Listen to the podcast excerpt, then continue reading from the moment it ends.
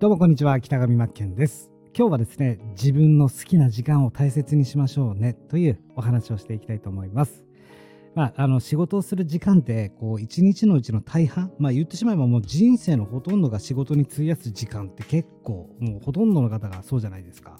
っぱり一日朝起きて24時間みんな平等ですけどもまあ、大体こう人生の時間費やしてるのって仕事してる時間。ここの仕事してる時間やっぱりこう苦痛な時間を過ごしちゃいけないよなって僕も改めて思うわけですよね。やっぱりそのためにはやっぱり意識からやっぱ変えていかないと変わらないよなっていうお話。それが今日のお話になります。でまあ苦痛な時間はまあ、スキル習得の道場だと思うねっていうお話になってくるんですがや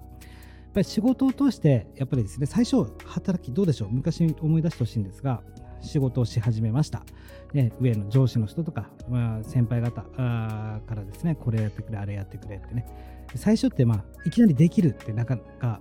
ないじゃないですか。最初ってつまらなかったりしますよね。だけどどうでしょう。今となっては、今の方が仕事できてますよね。これって、まあ、間違いないですよね。それって何でかというと、余裕が生まれてくるから、まあ、できることが増えたりとか分かってくるからですよね。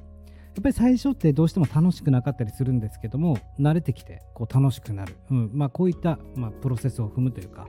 まあ、これは本質ですよね、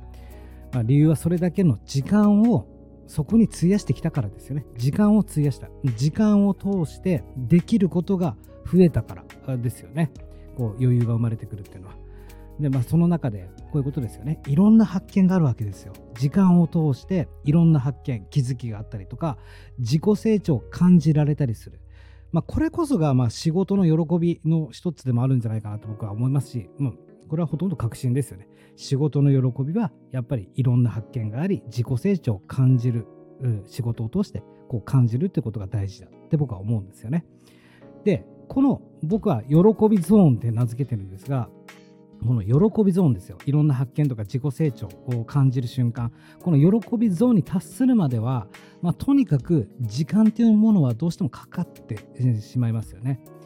で、スキルが成長すると、喜びゾーンの回数、これが増えると思うんですよ。思うっていうか、増えます。いや、僕は増えてきましたし、だからあ気づかされたこともあるんですけども、とにかくまあスキルが成長すると、喜びゾーンの回数がまあ比例して増えていく。これは間違いないなと思っております。まあ、先ほども言いましたけども、最初からできる人はいない。まあ、イメージで言うと、例えばですよ、趣味で、これからピアノを始めますって、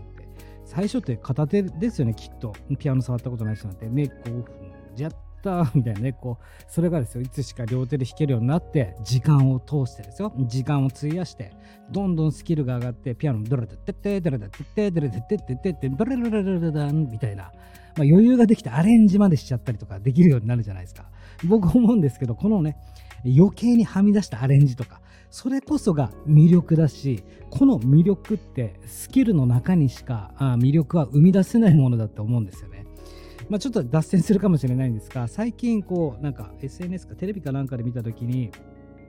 油絵の絵描きさんがじあの肖像が描いていてまるで写真のような絵を描く人がいたんですけどその絵を描く人を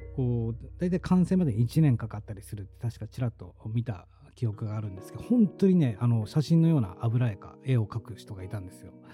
でその人に例えばどうやったらこんな絵描けるんですか？って聞いたところで多分いやここのポイントでねこれをこういうふうにしてね、えここのいついつ何月何日になんてって多分答えられないと思うんですよ。だからこの領域このスキルの説明ってねえー、言語化しづらいものだと思うんですね。このスキルの説明成長だったりスキルの説明ってなかなか言語化できないものだよなと。思ってるんですよ。でこの、まあ、スキルが時間を通してスキルが磨かれていって喜びゾーンに達する回数が増える。その中で一番僕醍醐味になっているって思うのが気づきだと思うんですね。新しいものに気づくこと。って気づかされることあるじゃないですか。あいいこと思いついた。ね。ねこれってボーナスだと思うんですよ、僕。気づきはボーナスだと思っていて、ここにものすごく価値があるものだと思うんですよね。ただ、それを一日ね、仕事をする時間っていうのは人生の大半を占めているにもかかわらず、ここを一日を無意識に過ごして見過ごしていたら、この気づき、ボーナスをね、取りこぼすってことになりますよね。例えばまあ気づいたけど、僕だったらすぐあのメモするんですよ。気づき。このアイデア。あこのアイデアを形にしよう。あいいことを思いついた。って。っていうぐらい価値があるって思ってるからですね。でこの苦痛の時間の中に宝が眠ってるよっていうことにまずは気づけなきゃいけないなって思ってるんですね、まあ、一旦ちょっとここでまとめますけど一日のほとんどがまず仕事している時間ですよと。そして仕事を通してスキルを自然にこう磨かされていくんだよと。でその中にやっぱりスキルが身につくことによっていろんな発見があったりとか自己成長を感じられたりとか気づきを得るため。でその苦痛な時間の中には必ず喜びゾーンが生まれるからそのねあの苦痛だと思わないというか何のために仕事しているのかここに意識を向けるべきだと思うんですよね。何のために仕事をしてるのか。もちろん、それは個人差によってね、家族のため、お金のためとかいろいろあるけども、やはり大事なのは、気づきを得るため、この自己成長のために、この苦痛な時間を過ごしているんだよってことなんです。で、まあ別に仕事をね、苦痛じゃないよって言われたらそれまでなんですけども、やっぱりその仕事の時間ってどうしても会社勤めされてる方は、自分軸ではないですよね。他人軸ですよね。他人軸の中に生きて他人の時間を過ごしているわけですよね。だからこそ僕は苦痛だと思うからこう独立して在宅ビジネスっていうか自分家でですね仕事をして一人でやってるわけなんですけどもこのもちろんこう一人で今ストレスなくやってますけどその中でやっぱり苦痛とかストレスに感じることはいろいろありますよ。うまくいかないとかね。だけど意識が変わったのはこの中に喜びゾーンのヒントが眠ってるからだから頑張れるっていうのもあるっていうお話なんですね。ちょっと話を脱線してしまったんですが、とにかくこういうことですよ。時間の主導権は自分にするってことです。主導権を自分で握るってことです。まあ、やっぱりね、こう会社業務って自分自身のためじゃないってさっき言いましたよね。他人軸だよねって。ね、ここも意識が必要で、まあ、忙しい、ね、日々やっぱり忙しい、あれもやんなきゃいけない、これもやんなきゃいけない、まあ、業務ですよね。忙しいという感覚に自分を奪われてはいけないよってことです。奪われるなよってことですね。だけど、だってしょうがないじゃんって、まあ、反論出ると思うんですけど、だって忙しいものは忙しいもんなんだもんって、えー、ね、こういうふうに出てくると思うんですよ。それもわかるんですよ。だけど、その中でも、意識だったりとか、決意、これを固めておくことが大事だよと。自分のことを、自分で自分自身にこう意識を持ったりとか決意を固めておくことが大切なんだよってことなんです意識から変わらないと何も変わりませんからねもうなぜならばそれはまあ、全てはですね自分の人生の時間の中で起こっているからですよ。これちょっと大切なことなんでもう一回言いますけども全ては、まあ、仕事してようが会社に行こうが何しようが全ては自分の人生の時間の中で起こっているってことです。ね、その中で少しでも気づいたりとか自己成長とか、まあ、喜びゾーンの回数を増やすこれがあこういう過ごし方をすることが大事ってことですよね。で、この中でもやっぱり気をつけたい、えー、注意点とかやっぱりあるかなってあるかなって僕は思ってるんですが、まあ、僕にとってこう会社勤めで他人軸に他人軸に生きるってことはですね、まあ、知らない間に環境に殺されてるよねって思うんですよ。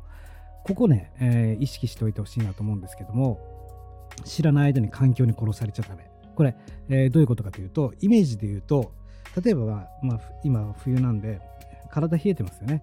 で、お風呂あったかいお風呂に体入れると、あちーってなるじゃないですか。で、水を薄めて、えー、体どんどん慣らしてくると思うんですけど、逆に、ぬるいお風呂にね、足元から入れて、あ気持ちいいたいって。だけど、ちょっとずつそこに熱湯がね、熱湯が 足されていったら、いつの間にかゆでだこになって、もしかしたら死ぬとかね、やけどして死ぬとか、まあ、それが環境に殺されるってことですよ。知らない間に意識を持っておかないと無意識の位置に知らず知らず知らずのうちに環境に殺されてる。だからこそ意識、決意を固めておかなければいけないよってことなんですよ。まあ、無思考、当たり前っていうのは避けるってことです。まあ、全ては、もう一回何度も言いますけども、自分の人生の時間の中で起こっているから、自分自身でコントロールしていかなければいけないし、時間に対する意識をもっともっと持つ。自分で全てを決めていく。これが重要になってくるよってことなんですね。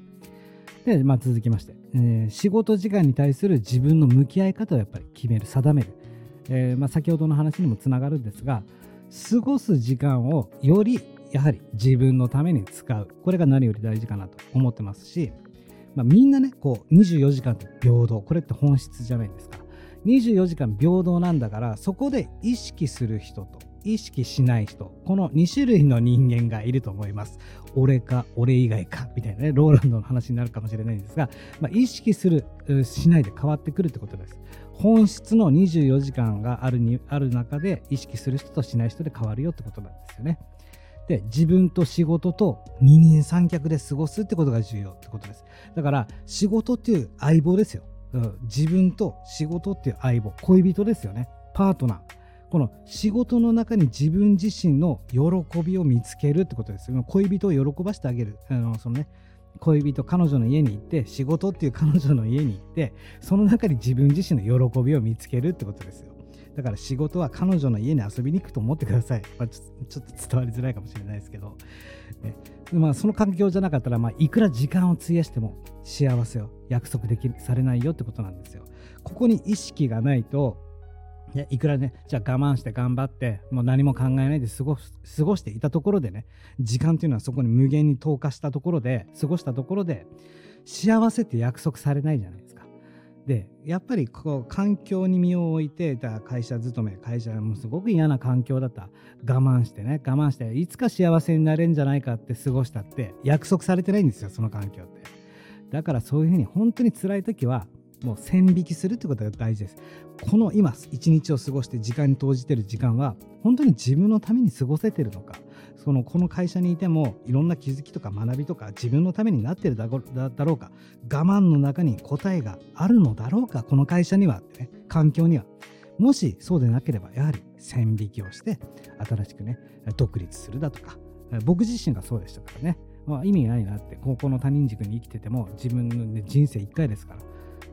こんな過ごし方できないな。じゃあ自分でお金稼げるスキルを時間を通して磨いていったらいいじゃないか。我慢今後ねこの先我慢してその嫌な環境に身を置いてね、もしかしたらもしかしてだけどもしかしてだけどを過ごしていくか。それとも同じ時間を過ごすんだったら挑戦するっていう時間に費やして自分で稼げるっていうスキルスキルを得る学ぶねスキルアップするっていう時間を投じるか過ごすかですよね。この気持ちが大事かなと思います。だから線引きが必要ですよってことです。まあ、何にせよ、人生っていうのは時間との共存になってくると思うんで、まあ、何度も言いましたが、24時間みんな平等ですよね。もう誰よりもこの時間の中で遊び人になるっていうことです。遊び心を、まあ、仕事の中でも忘れない、えー、過ごす時間の中でも遊び心を忘れないっていうことですよ。まあ、格好つけた言い方すれば、もう生きる、スキル、これに磨きをかけるってことですね。例えば、まあ仕事してる中で、ね、あの同じ仕事業務内容でもどうやったら早くできるかとか、ね、プレイヤーになっていく DJ プレイヤーどうやったらつなげて気持ちよくなれるかとか、まあ、DJ プレイヤーになる、えー、僕はいつもこうイメージしてここまで過ごしてきたんですけども、まあ、例えば僕が今こう独独立して思うのは今だったら、ね、コンビニのアルバイトだろうがあのレジスーパーのレジのアルバイトパートだろうが何でもできると思ってるしそこで楽しんでやれると思うんですよ。まあ、例えばレ,、ね、レジ打ちの店員だとします。で、レジ前にね、あのいろいろガムとか電池とかありますよね。あのレジ前設定。それを自分の今、オンラインビジネスの、ヒント、アイデアに結びつけられないだろうかって、今、ふと思ったこと今話しますけども、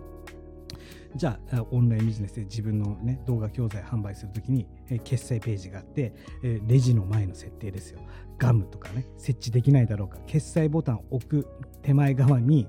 あのガムだったり電池のような、えー、少額の商品を陳列できないだろうかとかね。そういったことを考えられる。そのいくらアルバイトだろうがーパートだろうがで単調な仕事だろうが工場で働く流れ作業だろうがその中には意識一つで見えてくるものがたくさんあるし気づかされることがたくさんあるよってことを伝えたいなって言うんですけど今うまく伝わりましたかね？これを言いたいんですよ。じゃあスキル磨くにはじゃあまあどうしたらいいかと、まあ、この話を聞いてだけどどうやってスキル磨いたらいいの？めちゃくちゃ簡単ですよ。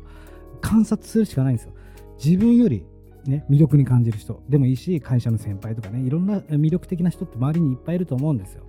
ね、その人だって自分と同じ24時間過ごしてるんだよってことなんです。だけど自分よりその人の方が魅力的に感じるんだったら過ごし方が違ってるってわけですよね。じゃあその人をよくよく観察してどういう気持ちで日々を過ごしてるのか。でこういうところを観察していいところをちゃんと自分に取り入れる、まあ、悪いとこ真似しちゃやっぱダメですよね。いいところを自分に取り入れて自分のスキルに、えー、プラスさせていく。これが重要になってくるかなと。では他にもやっぱり失敗するのが怖いってやっぱり思いますよね。このまま安全牌でいいやみたいな。ね誰だって失敗するんですよでね本当トライアンドエラー人生は僕トライアンドエラーだしまあ、やっぱりね失敗したくないって自分自身にこう蓋蓋をしちゃうとその範囲内でしか結果って出せないと思うんですよね。範囲内の。本当の潜在能力とかも出せないと思うんですだけど新しいチャレンジ新しい気づきを発見するんだってその失敗を恐れないでその先には新しいね、えー、気づき発見自己成長があるんだと思ったらどんどん挑戦できますよねワクワクゾーンがねその分こう蓋をしてしまうと安全安全で生きてしまうとワクワクゾーンが減るよってことなんですよもう一つだけ言いたいのはもう成長の中にしか次の答えはないまあ、トライアンドエラーの中にしか答えはない。もう、もっと分かりやすく言うと、まあ、実践の中、生きる実践の中にしか答えはないんだよと、見出せないんだよってことです。だから楽しく過ごすためには、最後にまとめていきますが、時間の主導権は自分で決めるんだっていう強い意志が、決意、これが大事だよってことですね。僕は人生を、まあ、ゲーム感覚っていうか、まあ、遊びじゃないですけどね、いつもね、あの悩んだ時にあのジグソーパズルに例えるんですよ。完成させたい絵があります。で1ピース1ピースは時間の塊なんですよ。時間っていうピース。そのピースがねはっきりね、えー、ここにはめましたじゃあ次ここにはまるよねっていう、ね、自分の絵を最終的に完成させるだから人生自分の時間この時間の塊は自分で主導権を握って1ピースずつねお互い埋めていきましょうね。ということで、えー、今回も長くなりましたが、ありがとうございました。北上真剣でした。失礼いたします。